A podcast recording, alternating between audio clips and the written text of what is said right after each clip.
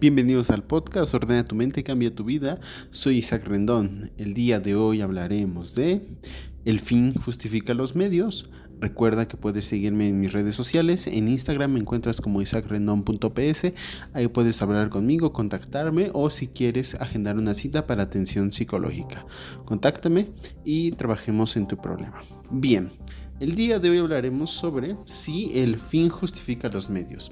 Tal vez hemos escuchado esta frase en algún momento sobre qué cosas son las importantes y si solo son importantes los resultados.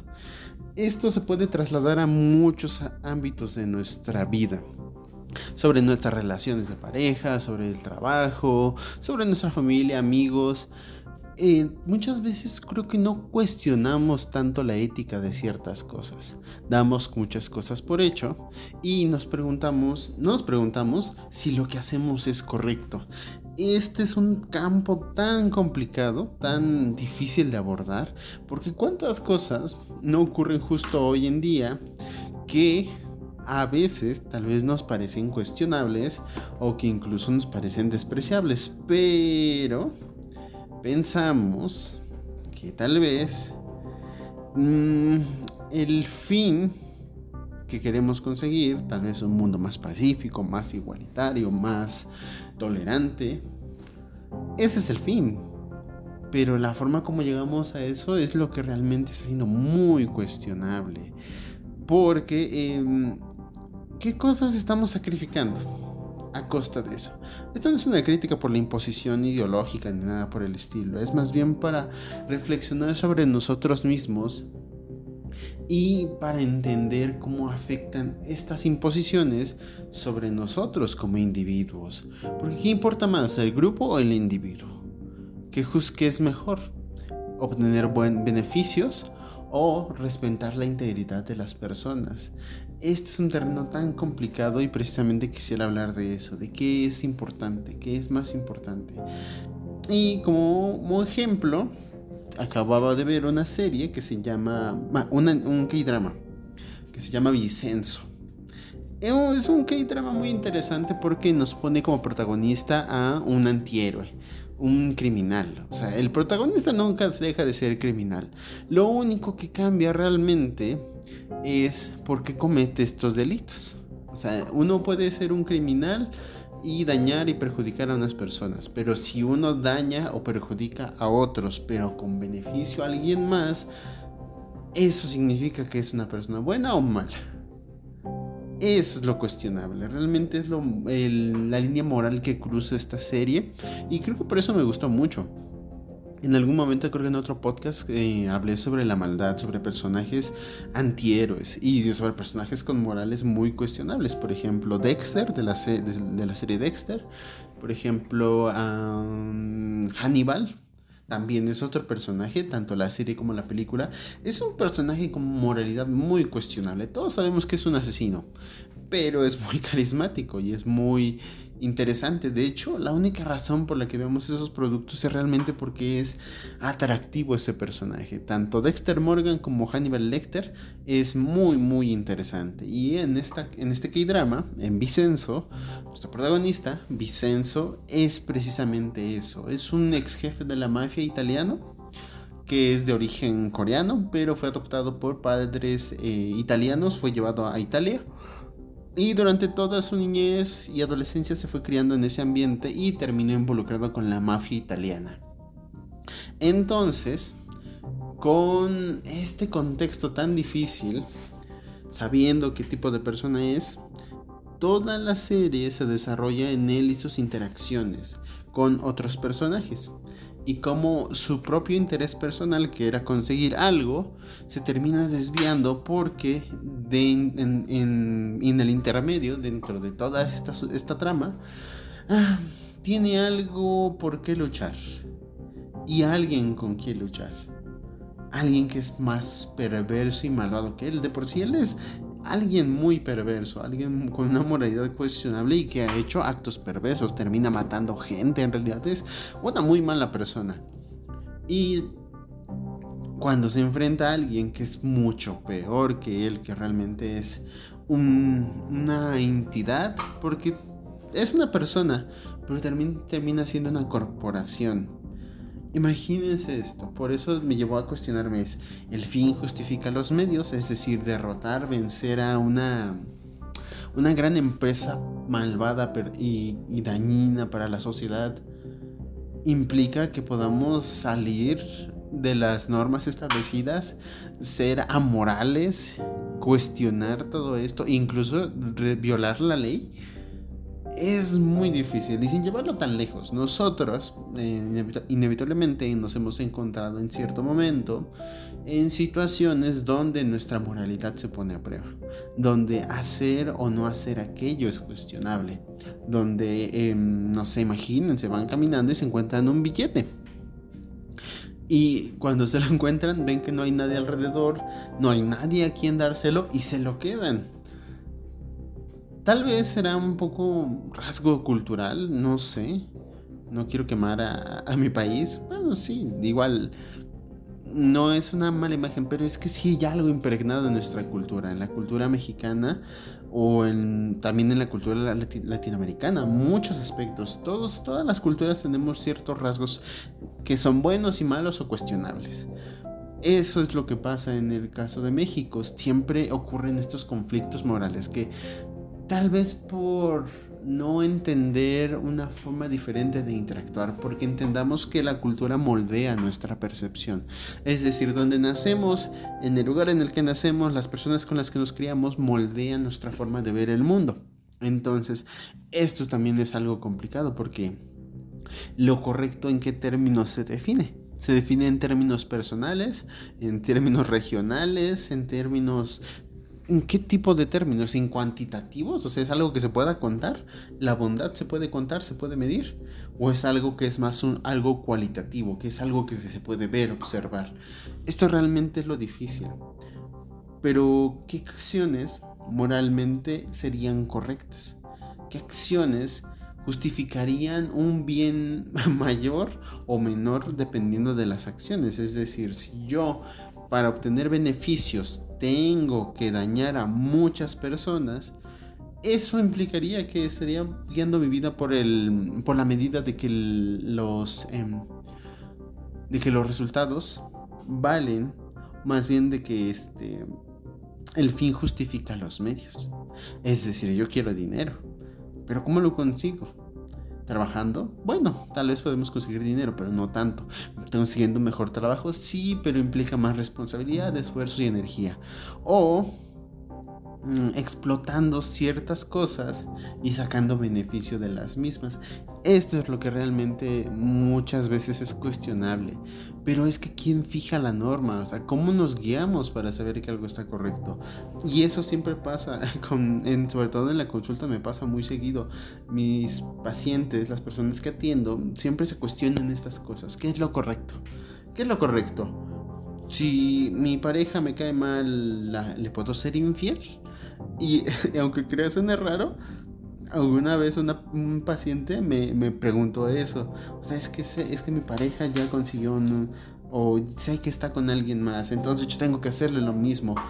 Y le preguntaba, pero ¿por qué quería hacer eso? Y lo, lo único que venía a su mente era una justificación o más bien una sensación de justicia. Es decir, a mí me pasa esto, yo te voy a hacer lo mismo para que estemos iguales.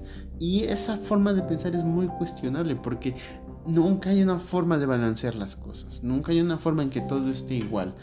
Si bien el mundo no es justo, eso ya no es una novedad, el mundo siempre es muy desigual, no todos tenemos las mismas oportunidades y no todos tenemos la posibilidad de sentirnos em, cómodos. Hay personas que realmente viven situaciones muy complicadas. Hay personas que eh, dentro de sus propios contextos sienten que tienen carencias. Entonces, ¿quién sufre más? ¿El que lo tiene todo pero le falta algo para sentirse feliz? ¿O el que no tiene nada? ¿Quién es más feliz? Y el que no tiene nada podría ir y tomar del que tiene mucho. Esas son, son dilemas realmente muy cuestionables. Y volviendo un poco a la serie, Vicenzo em, se enfrenta a un, un personaje. Si no quiero, no se los voy a spoilear mucho por si la quieren ver. Se enfrenta a un personaje que es un ser sádico Cuando alguien es sádico realmente disfruta ver sufrir a otras personas. O sea, ese es realmente el sadismo y es, digamos, lo más cercano a lo que sería la maldad pura. Cuando tú disfrutas lastimar a otras personas, hay algo que no está bien en ti, definitivamente hay algo que no está bien en ti. Pero la diferencia entre Vicenzo y eh, el personaje, el antagonista de, la serie, es que Vicenzo lo hace porque es un, medio como él encuentra solución a ciertos problemas. Ni siquiera disfruta matar. Es más, si, si, puede utilizar otras estrategias antes de matar a alguien, lo va a hacer, pero cuando tiene que vengarse realmente es despiadado y hace sufrir a la gente. Incluso le dan un apodo. ¿Cómo le decían? Creo que era el gato. Porque los gatos son sádicos también. Los, gaticos, los gatos son, son bastante brutales. A veces juegan con su comida, con un ratoncito, por ejemplo, y después de que se aburren, lo matan. Y a él le decían así porque precisamente siempre de sus enemigos jugaba con ellos. Y cuando ya se había aburrido de ellos, los terminaba matando.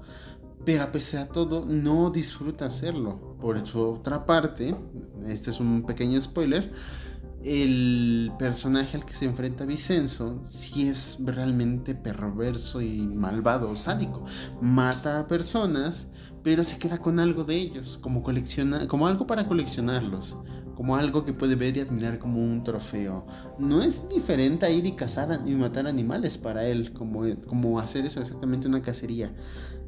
Ese es el problema con, con esta forma de ver el mundo. El fin justifica los medios. ¿Cuál es el fin?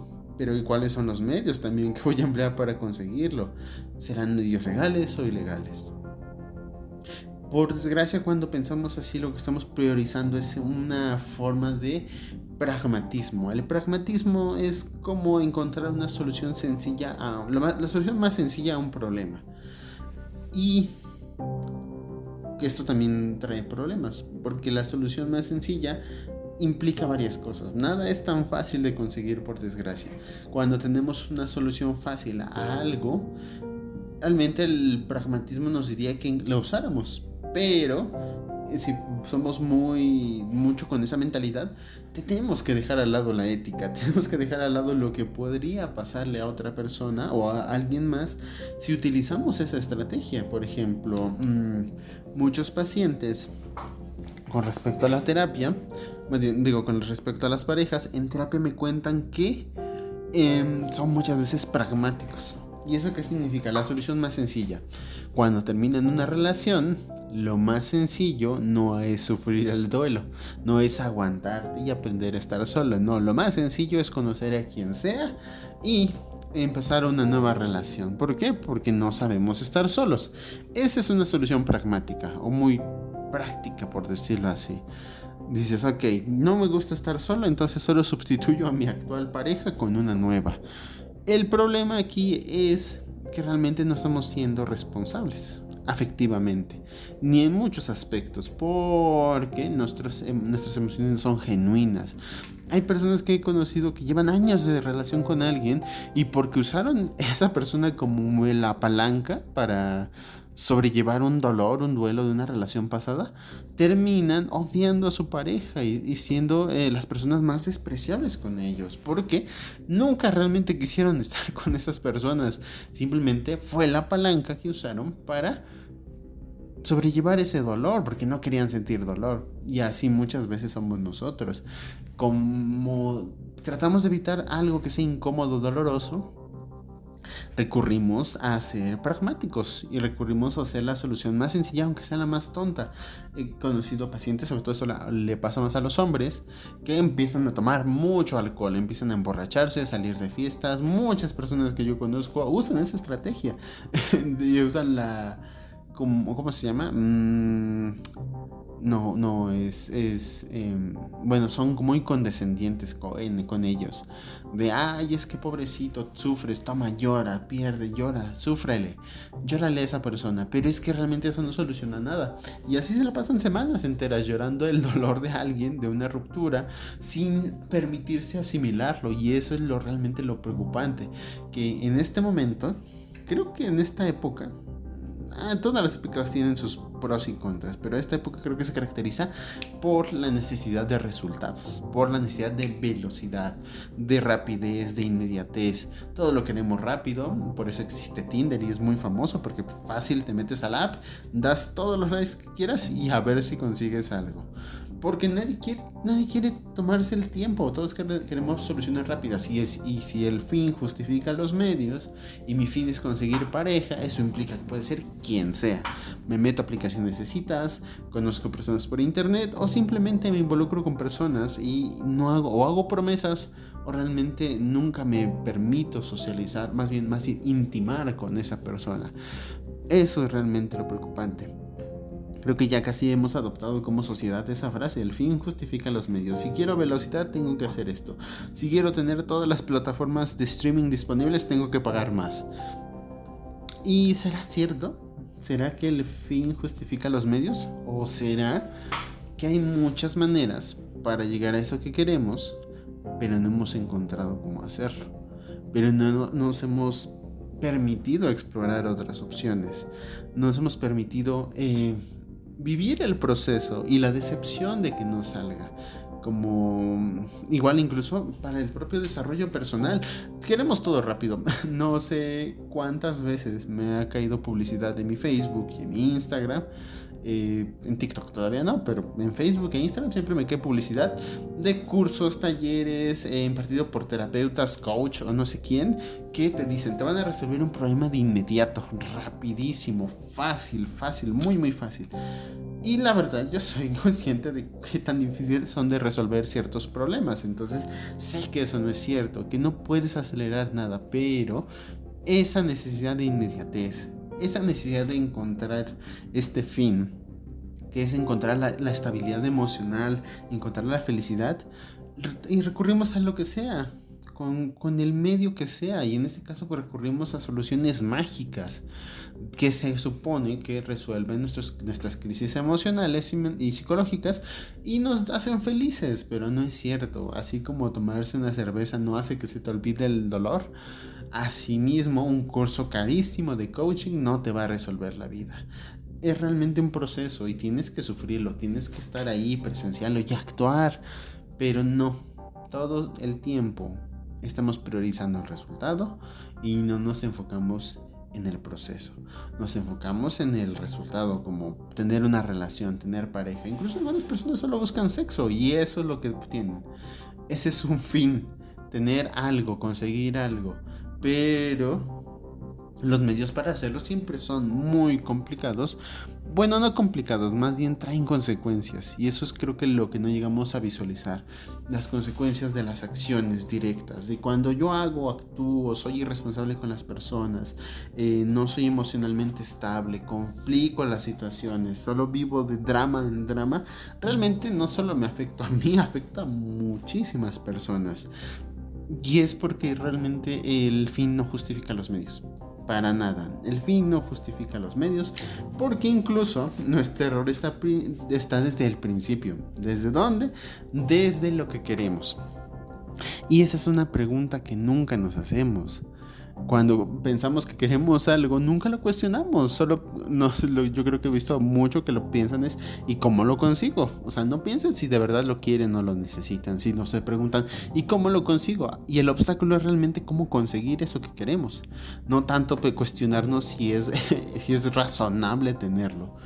Y yo quiero invitarlos a hacer una reflexión sobre las cosas que quieren. Más allá de solo em, detenernos, quiero que se pregunten ¿para qué? O sea, ¿para qué quieren eso que tanto añoran? ¿Para qué quieren una relación? ¿Para qué quieren viajar por el mundo? ¿Para qué quieren comprarse un auto, un departamento? ¿Para qué? El para qué nos lleva a lugares desconocidos. Porque nunca nos preguntamos para qué. Siempre nos preguntamos qué quieres. Y luego nos damos lo que queremos. Pero nunca nos cuestionamos para qué, el uso de eso. Es realmente difícil entendernos como seres humanos. Porque llegamos a cegarnos con los, los resultados llegamos a, cegarnos con precisamente eso, con lo que queremos obtener. Y incluso muchas personas en terapia me dicen, es que quiero ser feliz, ok. ¿Cómo lo conseguimos? ¿Cómo lo logramos? Es un proceso largo. La felicidad no es una constante. La felicidad, de hecho, es la excepción en muchos momentos. Y a través de la comparación de buenos y malos momentos, te das cuenta que a veces tienes más buenos momentos que malos y ya te sientes feliz. O incluso cuando tienes malos momentos ya ni te importa. Ese es realmente el problema. El fin no justifica los medios, ¿no? Porque nada es gratis y cualquier cosa que nos ayude a acelerarnos, a ahorrarnos pasos dentro de nuestro propio proceso de crecimiento o desarrollo, siempre va a ser un problema más. El problema no es el problema, el problema son nuestras soluciones. Y eso siempre lo voy a estar repitiendo. Porque el problema no es lo que quieres, el problema es cómo lo quieres conseguir. ¿Lo quieres rápido? ¿Por qué? ¿Por qué? ¿Por qué quieres que sea rápido? ¿Cuál es la prisa para conseguir algo? incluso con lo más común que son las parejas, sentimos que es una necesidad prioritaria tener pareja, que es algo forzoso que debemos hacer. Pero creo que actualmente nuestra sociedad se está separando, distanciando mucho. Creo que cada vez somos más, no, independientes, sino más, ¿cómo decirlo? Individualistas pero no por decisión propia, tal vez por el propio contexto. Si fuera por nosotros, tal vez incluso si quisiéramos tener una pareja, si quisiéramos enamorarnos, sentir esa emoción, pero el contexto parece llevarnos a cada vez estar más individualizados, como no poder conectar con alguien, porque dentro de nuestra mente estamos otra vez pensando en eso, en el fin, tener una pareja pero los medios son los complicados, porque no todos podemos conseguir una pareja ideal desde el principio. A veces toman muchos intentos, a veces toma mucho tiempo porque no, conseguimos a la persona ideal. Creo que una de las grandes em, enfermedades de la sociedad es este, esta separación, ese separatismo. Por muchas cosas, no sé, nunca había sentido en mucho tiempo que realmente eh, estamos distanciados unos de otros. Estamos cercas, pero estamos separados. La gran ironía es que con un teléfono podemos conectarnos al resto del mundo. Pero y luego no hay nadie con quien conectarnos. Luego no hay nadie a quien mandarle mensaje. La soledad es muy, muy difícil de sobrellevar. Pero también eh, hay que cuestionarla porque que ocurra tan frecuentemente nos habla de que la gente no, ya no quiere relacionarse con otras personas. ¿Y por qué ya no? ¿Qué cambió? ¿Cuál era el fin que tratábamos de encontrar? ¿Y por qué este medio es el medio para conseguir ese fin? ¿Queríamos estar a salvos todos? ¿Y por eso nos volvimos tan individualistas? ¿Queríamos protegernos del dolor tal vez? Ya no queríamos sufrir, ya no queríamos llorar por enamorarnos de alguien. ¿Será? Solo estoy haciendo hipótesis. La verdad es que no sé por qué ocurre. Solo sé que ocurre. Cada vez estamos más solos cada vez nos sentimos más insatisfechos y cada vez los fines, más bien el objetivo, son los importantes, los medios no. En fin, si quieren cuestionarse algo, pregúntense qué les importa más, el dinero o la satisfacción. Y cuando la respuesta sea el dinero, sabrán que hay un problema. Bueno, dejemos estas preguntas para la próxima, el próximo episodio. Por ahora sería todo. Espero que les haya gustado. Recuerden comentarme eh, en, en mi canal de YouTube o si no, mandarme un mensaje a mi, perfil de Instagram que es isaacrendon.ps. También para sesiones personalizadas, digo, para sesiones personales de atención psicológica pueden contactarme a través de eh, mi perfil de Instagram. Recuerden, isaacrendon.ps. Por ahora sería todo. Espero que les haya gustado. Nos escuchamos en el próximo episodio. Hasta luego.